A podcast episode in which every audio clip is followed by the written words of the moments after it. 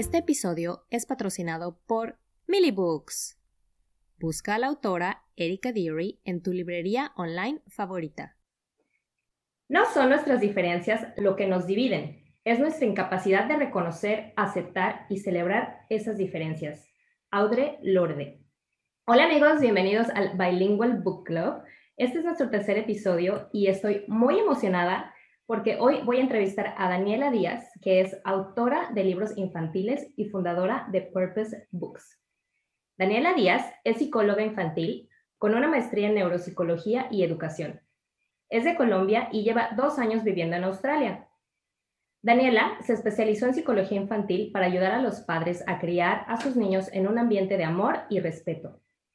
Daniela cree que si a los niños y niñas les damos las herramientas adecuadas en la etapa adecuada, los vamos a ayudar a ser mejores seres humanos cuando se conviertan en adultos.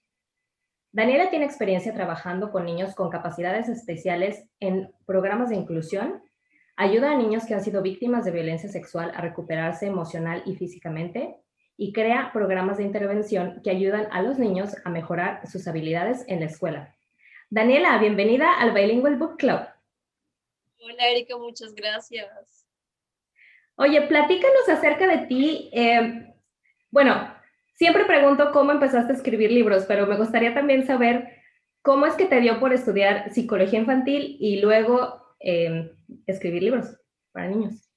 Eh, bueno, psicología estuvo, no estuvo dentro de mis, dentro de la carrera, las carreras que yo quería escoger al principio cuando tuve que tomar la decisión realmente no sé en qué punto terminé allí porque quería estudiar era filosofía, antropología o sociología. No se dio y terminé estudiando psicología, ya estando como en séptimo semestre que tenía que ver clínica infantil. Me apasionó, me gustó mucho y me fue muy bien en esa materia y dije, pues, ¿por qué no? Y me especialicé en ello. Yo cuando fui joven de 14 años más o menos, empecé a trabajar como recreadora, que es lo que se conoce como el que entretiene en las fiestas infantiles. Entonces de allí yo ya más o menos tenía contacto con niños y sabía que tenía feeling. Eh, y dije, bueno, pues ¿por qué no? ¿Cierto? Si ya soy psicóloga y me gusta el trabajo con niños, ¿por qué no profesionalizarlo ya y, y especializarme? Y me fue muy bien, digamos que en las materias de la especialización me sentí que sí era lo mío y al de verdad ir a, mm, a la práctica como tal de psicóloga y, mm, y, y, tener las sesiones con los niños, definitivamente hubo un match y hubo una, lo que dices en la presentación, gracias, es de, de, de verdad esa necesidad de darle a los niños algo más, de apoyarlos en sus procesos de desarrollo. De hecho, por eso fue que nació Purpose. Ya siendo psicóloga, entonces, bueno, ya vienes a otro país que no es el tuyo, no quieres dejar de lado tu profesión y lo más cercano en ese momento para mí cuando nació Purpose fue pues hacer algo que le pudiera ayudar a los niños en su momento. ¿Qué herramienta? Claro, y bueno, algo que yo he aprendido desde que, que, me convertí en mamá, creo que antes yo era muy de que, ay, los sentimientos, qué flojera, y las emociones, qué flojera, no llores, así. Yo era así. Y cuando tuve niños, o sea, te das cuenta de que es súper importante gestionar las, las emociones o, o, que ellos aprendan a gestionar sus emociones. Y a veces como papás no sabemos ni siquiera gestionar nuestras propias emociones. O las echamos a un lado y decimos, no, pues me voy de shopping, me siento mal, o voy, este, no sé, me voy con amigos o lo que sea. Pero, pero siento que cuando tienes un niño que, que depende su salud emocional y cómo se va a convertir y comportar de adulto, es una responsabilidad enorme. Entonces, qué padre que, pues, que a través de los libros podamos los papás y los niños juntos aprender eso. Exacto. Sí, es, es una herramienta valiosa, digamos que un libro es poder dar una herramienta en una forma creativa, porque pues viene con la letra, pero también la ilustración, y mostrar, por ejemplo, en, el caso de las emociones, cómo se podría regular X emoción con X personaje y mira cómo ese personaje lo hizo, ahora cómo lo vas a hacer tú, ¿sí? Claro. Es igual de valiente el personaje, meter al niño en el mundo de la imaginación, de que va a ser igual y que lo va a lograr, bueno, dependiendo de la situación, pero el libro es una herramienta valiosa para eso. Sí, me, me encanta. Muchos libros los hemos usado como eh, conversation starters, entonces es, es muy padre eh, poder relacionar el libro con lo que está pasando en la vida. Y oye, ¿cuántos libros has publicado con Purpose Books? Pues cuando iniciamos, el proyecto inició con otra chica que también es colombiana. Eh, las dos estando acá en, en Australia, nos encontramos en un tren de llegada de Sydney a Melbourne. Mm, debido a la cuarentena, como que no hubo trabajo, no hubo nada, ¿qué hacemos? Unamos fuerzas. Ella era diseñadora gráfica y pues yo desde mi profesión dije, pues a mí me gustaría que hiciéramos esto. Nos unimos, lastimosamente ella se tuvo que ir a Colombia de vuelta, pues por la situación, pero en ese punto creamos tres libros que como psicóloga mi formación es cognitivo-conductual, es lo que tiene que ver con la mente y lo que tiene que ver con los comportamientos. Y me di cuenta que muchas veces, como que, ay, lávese los dientes, lávese los dientes, lávese las manos. ¿Pero por qué? Lávese las manos. Entonces dije, bueno, hagamos esos tres libros, lávese, lavado de dientes, lavado de manos y, e ir al baño como entrenamiento eh, de quitarte el pañal. Entonces nacieron esos tres libritos que eran cartillas básicas como de un personaje que cuenta, mira yo ahora cómo me lavo los dientes, mira que me van a quedar sanos y brillantes y la cosa y así se desarrollaba como una conducta, cómo empieza la conducta, qué pasa si emites esa conducta a diario y pues qué vas a recibir. No siempre recibimos premios tangibles, ¿no? No siempre, si me lavo los dientes voy a recibir una Barbie, no. Pero qué vas a recibir a futuro, vas a tener unos dientes hermosos, unos dientes brillantes, bla, bla. Entonces, y más que los papás y mamás, yo te puedo decir que repito la palabra lávate los dientes y ponte los zapatos 10 veces al día. Exacto, exacto lo, que buscábamos, esos libros fueron em, versión en español y versión inglés. Y por ejemplo, ese, en, el de lavate los dientes, era Cirilo el cocodrilo o Kyle the crocodile. Y la idea era esa, como mira cómo Kyle the crocodile se lava los dientes, lo vas a hacer igual, vamos a cantar la canción, vamos, o sea, como que la mamá, digamos que en ese caso Erika, en vez de decir, lávate los dientes, lávate los dientes, cogiera el libro como la herramienta, el libro se volvió su mejor amigo, vamos a hacerlo como él, a ver, ¿quién gana? ¿La mamá o, o sea, ahí es que también, como que es la primera herramienta para decirle al papá, vuélvase creativo, claro. coja el libro, utilice a Kyle de Crocodile o a Cirilo el cocodrilo y vuélvalo su mejor amigo para que no le toque repetir la conducta diez veces. Claro, Sí, totalmente, porque creo que por lo menos en nuestra generación o los que crecimos en los 80s y 90s en países latinoamericanos, pues los papás te decían algo y tú tenías que hacer caso. Y si no, así te iba, pero en esta generación, pues siento que también los niños, y que se me hace súper importante, pero no es fácil, pues te dan su propia opinión y también te dicen que no y, eh, y usar libros, por ejemplo, me encanta el nombre de Cirilo para un cocodrilo, me encanta. No, por ejemplo, ahora que, ahora que me dices, digamos que en nuestra generación, vaya lávese las manos, pues me lavo las manos. Ahora acá, ve y te lavas las manos. ¿Pero y por qué? ¿Y por qué me tengo que lavar las manos?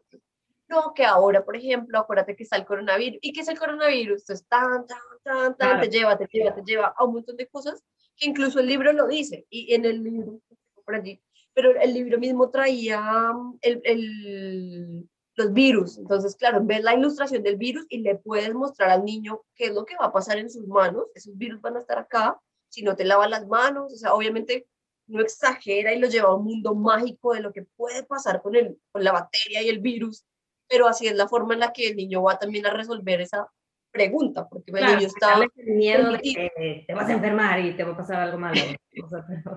Exacto. Claro. Muy bien.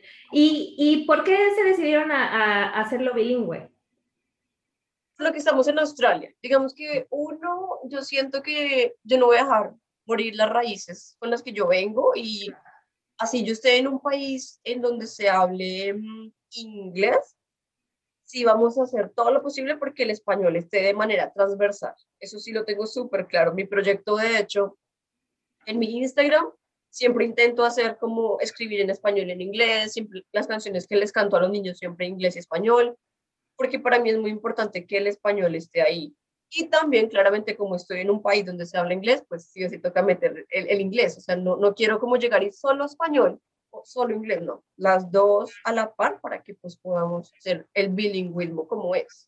Claro, y es una muy buena forma de, pues de, de, conectar varias culturas, ¿no? Me ha tocado conocer mamás que, que compran los libros bilingües porque les gusta el español y entonces pues obviamente quieren entender qué, qué dice la historia, pero también ponerle unas palabritas en español o que los niños de pronto les están enseñando español en la escuela y entonces es un muy buen, muy buen complemento y creo que aquí en Australia les gusta mucho el español, la verdad. Sí, sí he escuchado los comentarios. Sí. Tu nuevo libro se llama Igual que tú. ¿De dónde vino esta idea de este, de este nuevo libro? Yo soy una convencida de que todos somos iguales, que no importa de dónde vengamos, que no importa la profesión que tengamos, el sexo, el género, el lenguaje, eso no tiene nada que ver. Somos iguales, tenemos las mismas capacidades y como psicóloga infantil tuve que vivir muchas situaciones con mis pacientes por bullying, porque sus papás no aceptaban que fueran homosexuales, porque sus compañeros, es que tú eres negrita, es que tú eres de tal color, es que tu cabello, es que tú X o Y, un montón de, una cantidad de cosas que, que me hacen a mí pensar, no, yo como psicóloga tengo que alzar la voz y siento que sí, que si todos somos iguales y si hay personas que todavía no, no lo pueden reconocer, pues deben haber herramientas para que lo podamos todos comprender, interiorizar y multiplicar. Entonces, es por eso que lo hice. Claro, y se me hace muy, muy padre que tomas diferentes eh, ejemplos. Por ejemplo, en, en este, en, en, este libro, pues está, está el niño que le está preguntando a su mamá porque mi compañerito es diferente, o sea, pues no, por ejemplo, eh, mi, un compañerito mío pues tiene la piel más oscura y tiene el cabello, eh, bueno, nosotros decimos chino en, en México, sí. rizado. Um, entonces a la mamá le explica pues que sí, que todos igual somos diferentes, pero pues uh, todos somos iguales de valiosos, ¿no? O por ejemplo, porque el otro compañerito usa un turbante. Eh, ¿Qué te hizo decidir por estos personajes o este estas diferentes diversidades. Por ejemplo, hay una niña que es autista, hay otra niña que tiene dos mamás. ¿Qué te hizo decidirte por estos personajes en particular? Yo siento que, mm, bueno, el hecho de estar acá, como estoy en este país, eh, digamos que en, en, Latinoamérica no es tan común, pero al estar acá, sí es más común ver diversidad en cada esquina. Entonces, si yo a mi hijo que de puede pasar, ¿no? Hay familias latinas que vinieron con, con, los hijos que ya nacieron allá y vienen acá y puede ser un choque cultural, ¿no? Mamá, él se está poniendo eso en la cabeza o porque hay muchas cosas, acá vemos muchos judíos, vemos eh, turbantes por todas partes y eso es como es normal, es raro, es, ah, mira, pasa esto y esto y esto en nuestra cultura también, es más, tu abuelo se ponía, era un sombrero en Colombia, por ejemplo, un, un sombrero vuelteado, o se ponía, no sé, una ruana o poncho, de X o Y manera, por costumbre, por religión o por lo que sea. Acá no lo hacen, personas de tal cultura lo hacen de tal manera, personas de tal cultura se lo ponen de tal manera y así. En, en, digamos que eso es súper importante, esa, esa cultural. Autismo, hablé del autismo porque para mí es muy importante. Eh, parte de mi especialización como psicóloga, como psicóloga clínica es esto, es la discapacidad, las necesidades educativas especiales. Y siento que los niños desde pequeños tienen que saber qué es la inclusión y que tienen compañeros con necesidades educativas especiales a su alrededor y que es normal que ese compañero probablemente no hable, probablemente sea un poco agresivo porque es su única manera de comunicación, probablemente se aísle y no quiera jugar porque también hace parte de ese trastorno o de esa dificultad que tiene dentro de, del proceso de desarrollo y también es normal. Y no es que no quiera jugar porque por culpa del niño o porque le caiga mal, porque él así es, así se relaciona, claro. Exacto, para que no lo tomes personal, porque cuando uno es chiquito también pasa eso. Mamá, por ejemplo, Sara, en el cuento, ¿por qué Sara no me quiere hablar? Es que yo estoy brava, porque Sara no me habla? No, es que Sara no te habla porque no es que no quiera ser tu amiga. Sara tiene esto y esto y esto. Más bien tú trata de ser amable y, y bueno, más o menos como darle un entendimiento al niño. Y lo que veo yo siempre con los libros es que el libro es el provocador y de ahí tú como papá abres una inmensidad, porque es que este libro está hablando de autismo, pero cuántas discapacidades o cuántos trastornos psicológicos no existen que yo tengo que ir y abrir un montón, ¿no? Para mostrarle a mi hijo, porque mi hijo también tiene que conocer. Claro, totalmente. Y pues que a lo mejor, por lo menos aquí en las escuelas de Australia, eh, la verdad es que, bueno, yo sí veo que son muy inclusivas. Eh, es un poco diferente en Latinoamérica que pues están 40 niños en un salón. Aquí son grupos más reducidos y, por ejemplo, si hay niños que a lo mejor se están atrasando en la lectura o que tienen alguna capacidad diferente, también van a la escuela, ahora sí que mainstream. Y, y pues sí, los niños... Eh, es padre que crezcan, que crezcan con eso y también que crezcan, por ejemplo, yo estoy súper contenta de vivir en una ciudad donde mi hija puede ir a, una escuela donde hay niños de Somalia, niños este, de, China, eh, hay muchísimas niñas latinas de, Chile, México, Colombia. Hay ahora sí que las Naciones Unidas representadas y, y eso a mí me encanta porque pues definitivamente se te hace normal ver, ver tanta diversidad y eso debería ser normal.